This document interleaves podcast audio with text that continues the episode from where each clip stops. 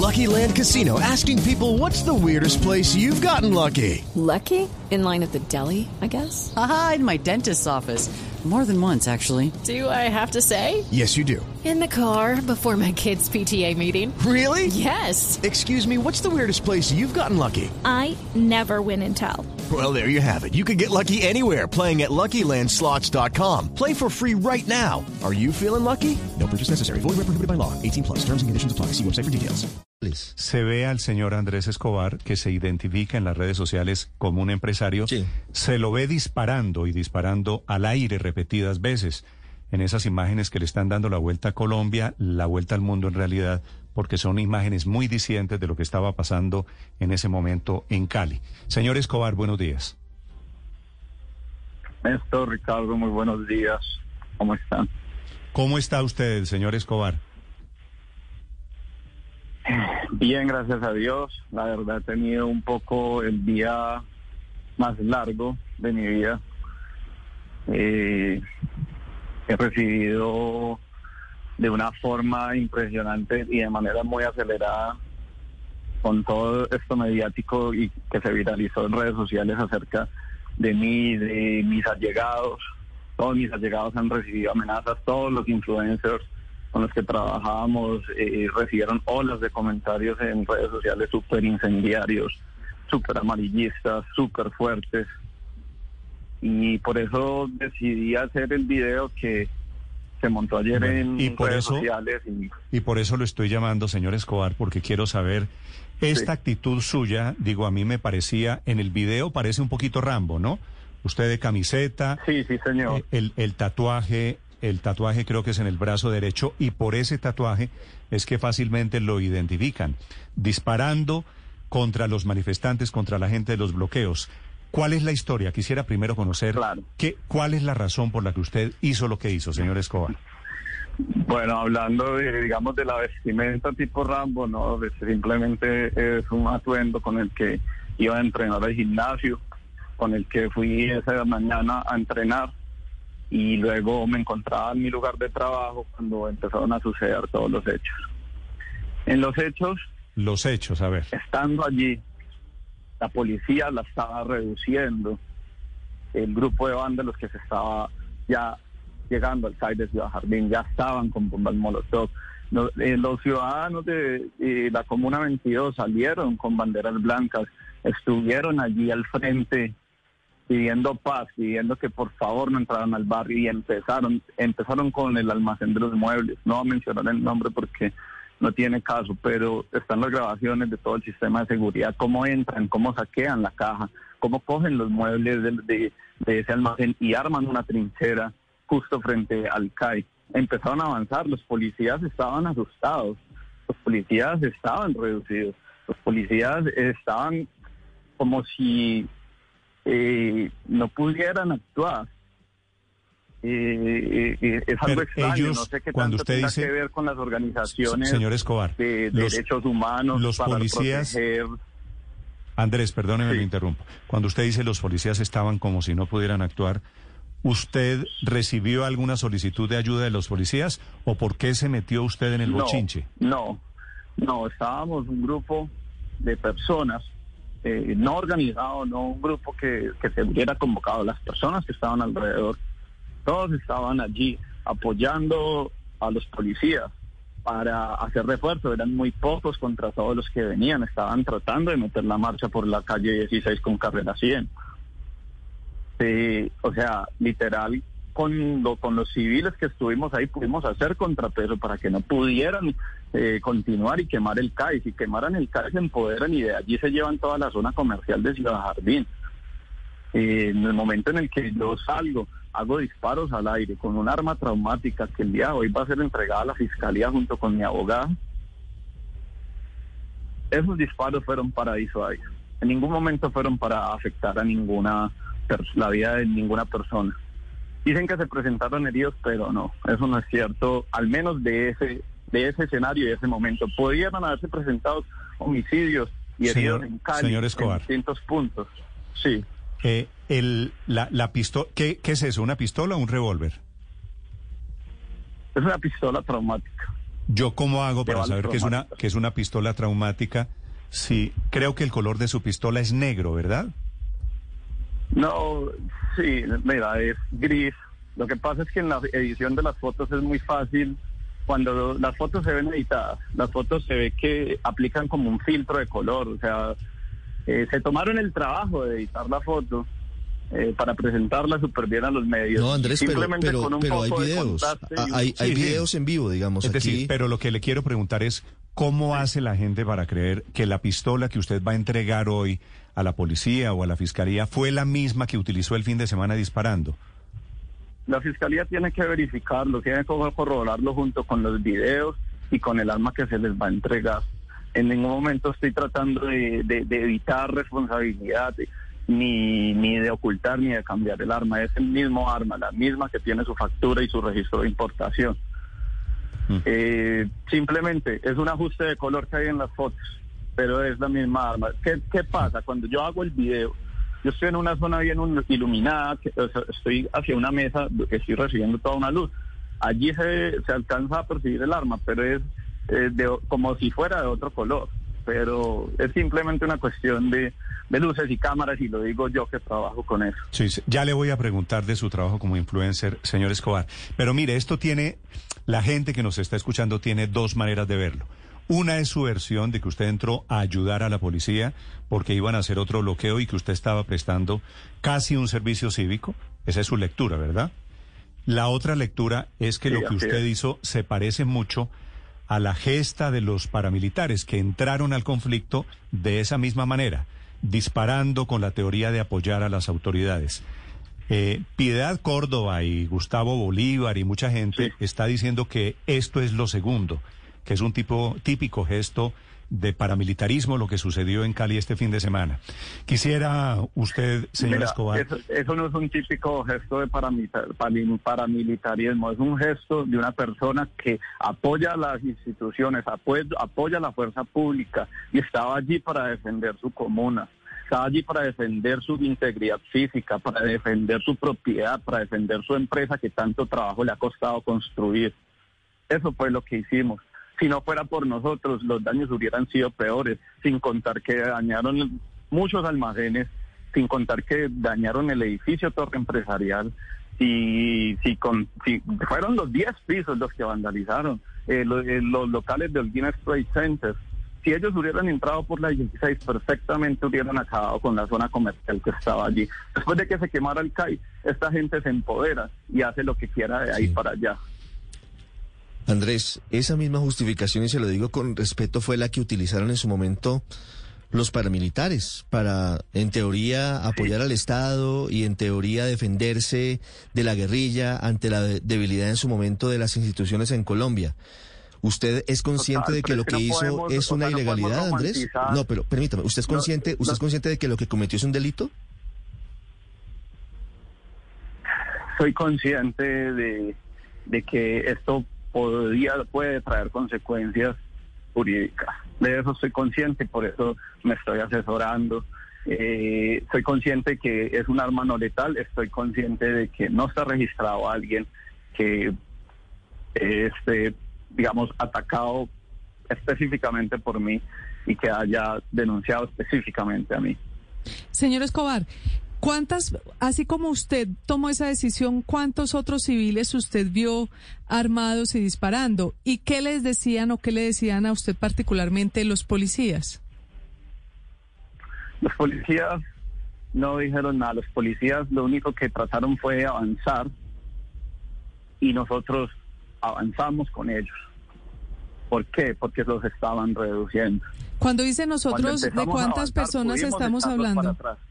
Perdón, cuando dice nosotros, ¿de cuántas civiles estamos hablando? No sé, podríamos haber unos 10 civiles aproximadamente. ¿Y todos espontáneos? Es que la provocación por parte de los vándalos fue eh, un escenario de más o menos unos una hora. Cuando empezaron a provocar, cuando salieron los ciudadanos a poner las banderas blancas para que pararan, empezó a, a regarse, digamos, lo que, que la voz dentro del barrio, dentro de, dentro de la comuna. Entonces, poco a poco fueron llegando personas Y todos estábamos con eso, muchachos, no vamos a dejar solos a nuestra fuerza pública. No vamos, a, vamos, o sea, que la gente sepa que la fuerza pública la apoya el pueblo y que aquí no es, aquí, aquí no son paramilitares eh, y la fuerza pública versus manifestantes pacíficos o protestantes pacíficos porque no tenía nada de pacífico todo lo que estaban diciendo cuando entraron a Ciudad Jardín. No, Andrés, por supuesto que, por supuesto que es absolutamente, absolutamente injustificable que los vándalos destruyan la infraestructura pública. Lo que no me queda claro es cómo unas personas de civil que no tienen las armas del Estado ni el monopolio de ellas en sus manos, deciden empezar a disparar y responder como si este fuera lejano oeste, Andrés. ¿Quién era el jefe del operativo? ¿Quién era? ¿Ustedes a quién le reportaban? Porque lo que usted nos pinta es un operativo combinado de policías y civiles en Cali. No, no, realmente no hubo ningún, ningún operativo. Simplemente cuando se empezó a detectar toda la sensación de peligro de los manifestantes adelantando, las personas reaccionaron, las personas están cansadas con esa situación, los empresarios quieren cubrir sus locales, los empresarios quieren cubrir su propiedad privada.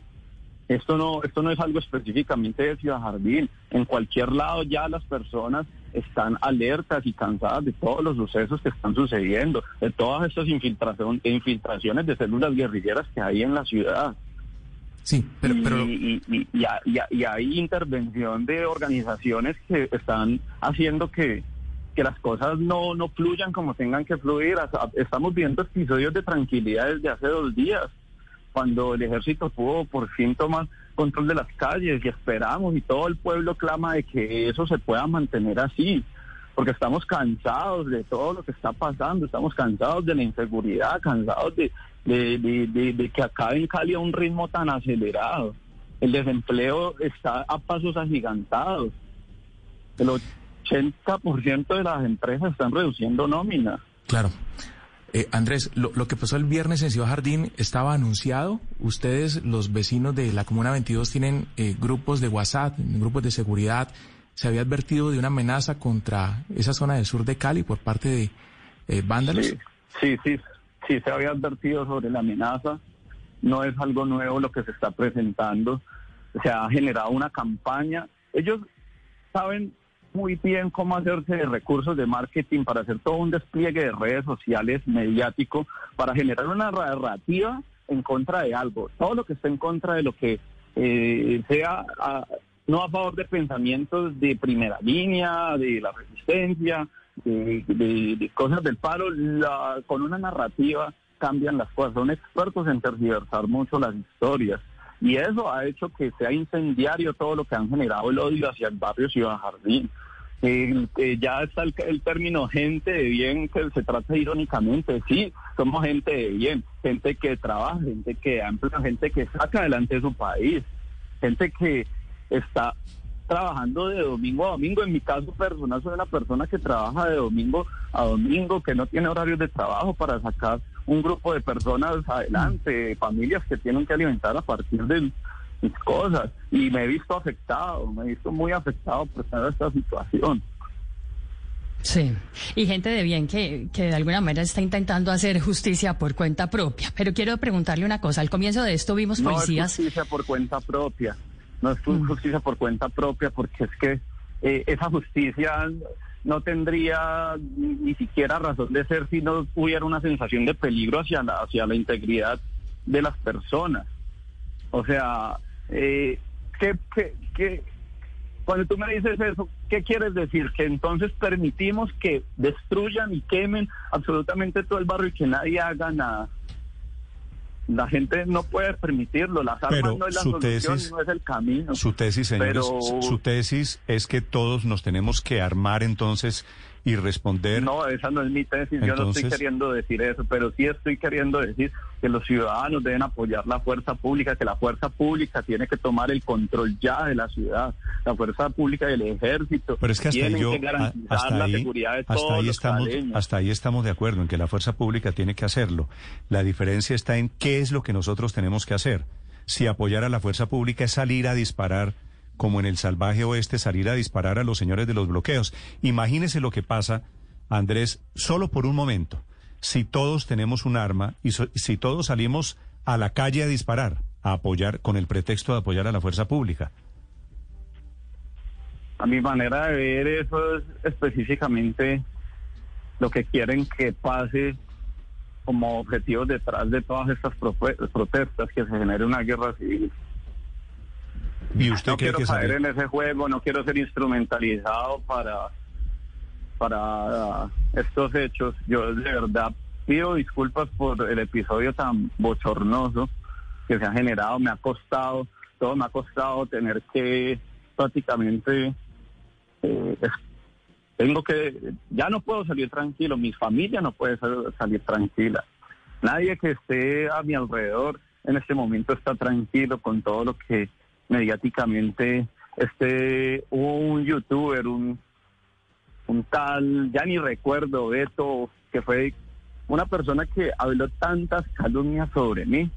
Esa persona la voy a denunciar, esa persona va a tener que pagar por todos los ¿Qué, daños y perjuicios que ha generado. en mi qué fue lo que le dijo? ¿Qué fue lo que le dijo esa persona que le molestó tanto, que lo hirió tanto? Pues esa persona prácticamente todo el video habló mentiras. Todo el video me dijo eh, paramilitar, genocida, eh, cogió muchas cosas de, de, mi vida y las expuso a todo el mundo de manera incendiaria. Eh, asesino, genocida, paramilitar no salía de ese discurso y, y lo otro se dedicó fue a querer hacer, eh, digamos, lo que engagement en su canal, utilizando las imágenes de los influencers con los que yo he trabajado en mi compañía. Eso fue lo que hizo. Cogió a Mateo Carvajal, a Belén Maciel de los Superhumanos, a los modelos influencers paisas. Andrés, eso le quiero- eh, al Mindo, a Eso, todo- a eso le todas las quiero, eso le quiero preguntar, eso le quiero preguntar, porque todo esto, como si fuera poco la figura suya, armado, como apareció disparando, usted es un influencer, yo no sé qué significa influencer, pero usted tiene una cantidad de amigos, Mateo, y una cantidad de gente en ese mundo de las redes sociales que le han dado mucha visibilidad a lo que sucedió este fin de semana en Cali. ¿Cuál es su relación? ¿Qué es lo que usted hace? ¿Cuál es su relación, por ejemplo, con Mateo? Eh, Mateo, yo tengo la oportunidad de conocerlo personalmente a través de contratos de trabajo. Es una persona que eh, yo he hecho aproximadamente 75 videos con 39 de los superhumanos de el desafío del reality de Caracol. He tenido la oportunidad de compartir con muchos de ellos en muchas ocasiones. Soy un empresario que trabaja mucho en la parte del fitness, del deporte. Eh, me muevo mucho en toda esta industria y eh, por allí conozco a Mateo y hemos hecho varios contratos con clientes. No somos los repanas de la vida, no somos los eh, amigos cercanos, pero hemos trabajado eh, varias veces durante los últimos años. Yo, ¿qué me encargo? Yo me encargo, yo, yo soy una de las personas pioneras en hacer influencer marketing en Cali. Cuando nadie lo hacía, yo detecté la oportunidad de hacerlo y empecé a hacerlo con muchos cuando ni siquiera los conocían. Cuando me fotos con el Mindo, yo con el Mindo trabajaba desde que tenía 5 mil seguidores y ahorita es el influencer más reconocido prácticamente de, de los más top de Latinoamérica. Cuando inició todo esto, yo fui una persona que entró en ese mundo en ese momento. Yo no soy influencer, siempre he estado, digamos, lo que detrás de del Ok, influencer. Cuando, cuando le hablo de Mateo es Mateo Carvajal, que fue ganador del desafío, ¿no? Pero fíjese lo que está pasando, Sí. Andrés, y es que Mateo, por ejemplo, tomando distancia de usted, dice que, que él no, que pues sí, que tiene una relación laboral, pero que él no es ni socio ni puede responder por sus actos. ¿Usted siente que esto le va a afectar? claro, eh, claro, y es entendible. Yo perfectamente entiendo a Mateo en sus declaraciones. Es, es decir, en este momento, con toda esta ola mediática, con toda esta instrumentalización que han hecho de jóvenes hacia el caos, con toda esta ingeniería social que se ha logrado a través de medios de marketing. Yo trabajo con marketing, entiendo bien cómo funciona el marketing, sé cómo la izquierda se hace uso de muchos movimientos disfrazados de derechos humanos para instrumentalizar las personas. Yo entiendo muy bien cómo funciona eh, todo eso. Obviamente él tiene muchos de sus seguidores que van a estar en desacuerdo y, y cualquier declaración que haga sensible que sea incendiario, si, si él no había hecho ninguna declaración solo por aparecer en una foto conmigo, recibió miles de mensajes ah, acusándolo de paramilitar. A Mateo Carvajal, por favor. Sí, pero mire, quisiera hacerle una última pregunta, Andrés, ya que habla usted de la parte de derechos humanos. Dijo usted al comienzo, y le abre comillas, los policías estaban como si no pudieran actuar. Le pregunto yo, ¿estaban como si no pudieran actuar o como si no quisieran actuar? A mí no me queda claro el panorama de, de, por qué no podían, digámoslo, neutralizar eh, de manera efectiva a los vándalos no protestantes. Protestantes son los que salen a marchar pacíficamente y no terminan en todos estos episodios tan bochornosos. Eh, estaban asustados. No sé qué pasaba. Yo les decía, muchachos, ¿qué pasa? ¿Por qué, por qué no reaccionamos? Y tenían como, no sé, como unos nervios, como que eh, realmente desconozco el, trasfondo de, de, de, por qué no se podía avanzar de manera efectiva. Después de que, digamos que los civiles reaccionaron, se pudo avanzar de manera efectiva para que salieran del barrio. Salieron del barrio y listo, se acabó el episodio. Escuchan ustedes a don Andrés Escobar desde Cali, el hombre que armado con un grupo, estos, los 10, las 10 personas que usted reconoce que estaban armadas disparando, señor Escobar, ¿son amigos suyos? No, no, no son, no son. Eh, amigos. Eh, simplemente era un grupo aleatorio de personas que justo en el momento del caos se pararon allí para evitar que los vándalos entraran.